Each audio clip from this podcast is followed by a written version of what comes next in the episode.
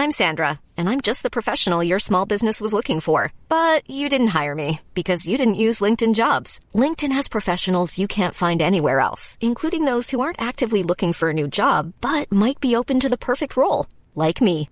In a given month, over 70% of LinkedIn users don't visit other leading job sites. So if you're not looking on LinkedIn, you'll miss out on great candidates like Sandra. Start hiring professionals like a professional. Post your free job on linkedin.com/spoken today.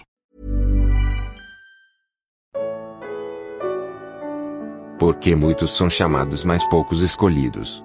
Mateus capítulo 22, versículo 14. Comentário de Mari Persona. Mateus capítulo 22, versículo 14. Mateus 22, 14. Porque muitos são chamados, mas poucos escolhidos. Agora, quando a gente vai ver o, o contexto, é uma parábola que o Senhor está tá dizendo desde o versículo 1. Né? Ele, vem, ele vem do versículo 1 em diante. Então, ele fala do o reino dos céus é semelhante a um certo rei que celebrou as bodas de seu filho. Sempre lembrar que reino dos céus não é o céu. Reino dos céus é a esfera da autoridade que emana dos céus. Mas não é o céu, porque o céu, no reino dos céus existe joio e existe trigo. Então, no céu não existe joio, só existe trigo. Então, sempre lembrando que o reino dos céus é uma esfera uh, sobre a terra, sobre os que reconhecem a autoridade que vem dos céus. Tem mais algumas explicações aí, a diferença entre reino dos céus e reino de Deus, mas isso, isso é departamento do alemão. Explicar essas coisas com mais propriedade. E aí ele fala de um, no versículo 3, enviou esse rei, né, esse rei que ia celebrar as bodas dos seus filhos, do seu filho, enviou seus servos a chamar os convidados para as bodas e estes não quiseram vir. Depois enviou outros servos, dizendo: Dizei aos convidados: Eis que tenho o meu jantar preparado, os meus bois cevados já mortos e tudo já pronto, vinde às bodas. Eles, porém, não fazendo caso, foram um para o seu campo, outro para o seu tráfico ou comércio, e os outros, apoderando-se dos servos, os ultrajaram e mataram. E o rei, tendo notícia disto, encolerizou-se e, enviando os seus exércitos, destruiu aqueles homicidas, incendiou a sua cidade. Aqui o Senhor como que já dava uma, um recado para o que ia acontecer com Jerusalém. Então disse, então diz aos servos, no versículo 8, as bodas, na verdade, estão preparadas, mas os convidados não eram dignos. E depois as saídas dos caminhos e convidai para as bodas a todos os que encontrardes. E os servos, saindo pelos caminhos, pelos caminhos, ajuntaram todos quantos encontraram, tanto, tanto maus como bons, e a festa nupcial foi cheia de convidados. E o rei, entrando para ver os convidados, viu ali um homem que não estava trajado com veste de núpcias, e disse-lhe, amigo, como entraste aqui, não tendo veste nupcial? E ele emudeceu. Disse então o rei aos servos, amarrai-o de pés e mãos, levai-o e lançai-o nas trevas exteriores. Ali haverá pranto e ranger de dentes porque muitos são chamados, mas poucos escolhidos. Então, retirando os fariseus, etc, etc, porque isso aí deve ter cutucado eles. Não é? Então, esse, esse texto todo, ele está falando aqui dos judeus.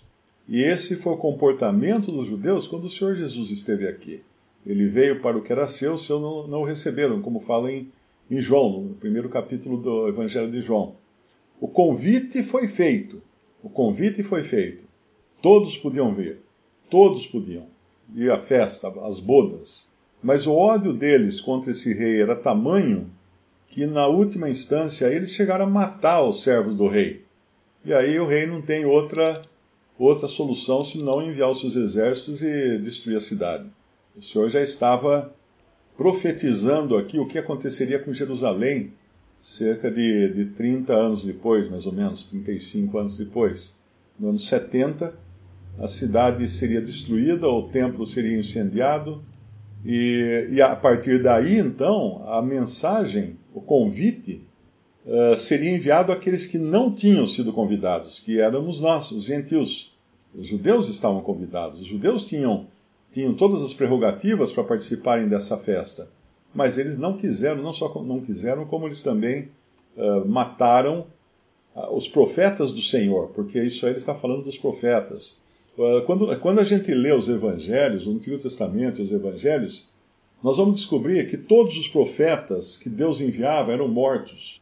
Eram mortos, né? E, alguns não, mas Elias né, foi arrebatado, mas a maioria deles eram mortos. Então chega um ponto em que o Senhor diz assim: por que, que eu vou mandar mais alguém se eles vão matar? Não é? Esse, esse era o tipo de povo com o qual ele estava lidando. A ceia estava muito bem preparada, né? a ceia estava ótima, mas os convidados não eram dignos. Então ele vai e manda chamar os indignos. ele manda chamar os, os indignos de carteirinha, porque esses eram os que se achavam dignos, como os fariseus que estavam escutando essa, essa parábola, né? que se achavam dignos, mas não teriam seu lugar, porque eles eram os assassinos dos profetas. O Senhor, em outra passagem, fala que eles construíam uh, mausoléus para os profetas, e, com isso eles até, até acabavam ficando mais culpados ainda, porque eles revelavam que eles tinham assassinado os profetas. E aí o Senhor manda chamar os maus, os bons, os ruins, os péssimos, e esses entram. Esses entram na festa. Só que tem um ali que não está com a roupa de núpcia, que deveria ser vestida no, no casamento do filho do rei, do, do, príncipe. O que é isso, uma pessoa que não está com a roupa de... É quem não, re, não reconhece a dignidade daquele que estava se casando. Né? Eu não, não queria dizer que ele é melhor ou pior que os outros. Ele era igual a todos os outros, mas ele não reconhecia a dignidade. Ele, ele entrava, ele entrou de pé sujo, ele entrou de qualquer jeito.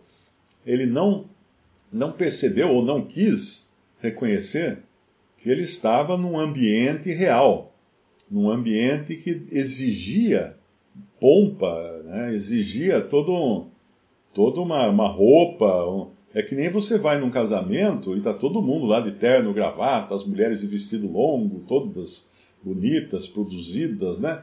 E aí entra um cara lá de bermuda, descalço, sem camisa. Aqui, pessoal, é aqui que tem um casamento, tem uma boca livre aqui e tal. Ah, vamos, vamos chamar as seguranças e vamos pôr ele para fora. É isso que acontece num casamento, né? Quem, quem já viu o casamento em que entra um bêbado lá e e quer fazer bagunça, ele sai no braço, ele sai carregado, patinando com os pés no ar, né, com dois brutamontes, um em cada braço, levando ele para fora, jogando lá fora. Porque não entendeu a dignidade daquele momento, daquele lugar, das pessoas que estavam envolvidas naquilo.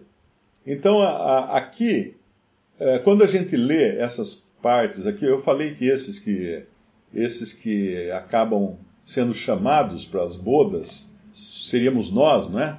Ele fala aqui de, uh, daqueles que não eram convidados originais. Na realidade, isso não é totalmente verdade, porque, em primeira instância, ele está falando dos gentios de um modo geral, mas não da igreja, porque a igreja não tinha sido revelada ainda. Porque a promessa que Deus faz é de bênção para judeus e para gentios. Mas que gentios? os gentios que vão estar depois, aqueles que estão em Mateus 25, que são as ovelhas, que irão ajudar os pequeninos irmãos, irão vestir os pequeninos irmãos do Senhor, que é o remanescente judeu fiel, irão alimentá-los, irão curar suas feridas, irão tratar bem deles enquanto eles são perseguidos e martirizados pelos bodes, né, que são os inimigos de Cristo e são os, os asseclas do, do anticristo durante a grande tribulação. E, e, são os religiosos também. Durante a grande tribulação, os grandes inimigos do, dos judeus serão os chamados cristãos exteriormente, pelo menos, né? Que são professos cristãos. Uh, uma vez um irmão, acho que não sei, não sei se foi o alemão que falou, que as catedrais, os porões da, das catedrais serão transformados em masmorras, em lugares de tortura dos judeus, dos judeus fiéis, como foi na Idade Média. Na Idade Média, aquelas grandes catedrais, os, os conventos, os mosteiros, eles tinham nos porões eles tinham as salas de tortura. Isso já é conhecido, existe até para você visitar em museus uh, objetos e fotos e tudo mais desses, desses locais. Então, na realidade, tecnicamente falando, né, não somos nós esses que, que somos levados para dentro meio que à força, não é? Mas são os judeus. Embora a gente desfrute da bênção agora que, que, que o Senhor traz para com aqueles que não eram não eram um povo e agora somos povo, como ele fala lá em Romano, né? Vós que não ereis povo, e agora nós usufruímos de essa, todos esses privilégios que eram reservados primeiro para os judeus e depois para os gentios no, no milênio. Mas nós uh, desfrutamos esses privilégios agora, muito mais elevados ainda, porque se, se eles estavam sendo convidados apenas para as bodas do, do filho do rei, nós somos a noiva do filho do rei. Nós somos a própria noiva. Nós não somos convidados para as bodas no sentido de chegamos lá participando da festa e vamos para casa. Não. Uh, os amigos, os amigos do, do noivo é que são convidados, mas nós somos a própria noiva, aquela a razão de estar acontecendo aquele casamento, aquela festa, aquelas bodas. Uh, se bem que eu não, não sei se a gente pode ir tão longe assim nessa parábola, uma vez que a igreja aqui ainda não estava, uh, não, não tinha sido revelada. Então, não é, é, é, ninguém, ninguém fala aqui da noiva, só falam do noivo, né? Só falam do filho do rei, que era o que ia ter essas bodas. Então, muitos são chamados e poucos são escolhidos. E aí a gente chega no, uh, nesse tempo aqui, né, que nós, nós fomos chamados por Cristo, todos, na verdade, muitos foram chamados, né? mas para essa posição privilegiada, somente aqueles que estão agora uh, crendo de verdade em Cristo Jesus. E quando Israel rejeita o convite, uh, os gentios que estavam do lado de fora da festa são trazidos para a festa. E aí ela fica cheia de convidados, de convidados. E aqui entra também o juízo da, da, da cidade, né, que é Jerusalém.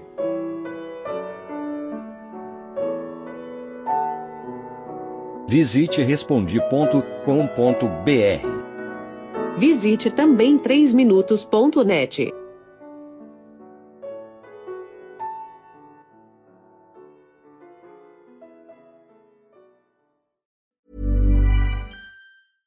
Imagine the softest sheets you've ever felt. Now imagine them getting even softer over time. That's what you'll feel with Bowl and Branch's organic cotton sheets. In a recent customer survey, 96% replied that Bowl and Branch sheets get softer with every wash. Start getting your best night's sleep in these sheets that get softer and softer for years to come. Try their sheets with a 30-night guarantee. Plus, get 15% off your first order at bowlandbranch.com. Code BUTTERY. Exclusions apply. See site for details.